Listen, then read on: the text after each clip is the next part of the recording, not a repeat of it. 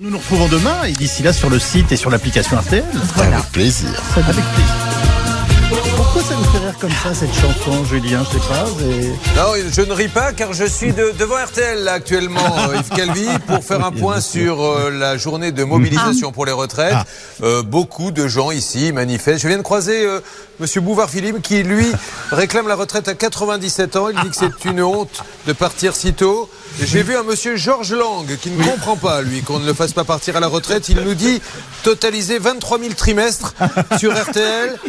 Pascal Pro, qui à l'instant me dit euh, qu'il est sur CNews le matin, RTL le midi, re CNews le soir, et qu'il ne pourra pas avoir une retraite décente. Il va devoir aussi faire des piges aux Parisiens. Et malheureusement, Jean-Alphonse Richard, qui devait participer à la manifestation, mais il serait actuellement séquestré par le dépeceur d'Aubervilliers, donc euh, il Son ne peut pas oui. être là. Voilà. Donc euh, c'était un point que nous faisons et nous en referons un autre un petit peu plus tard.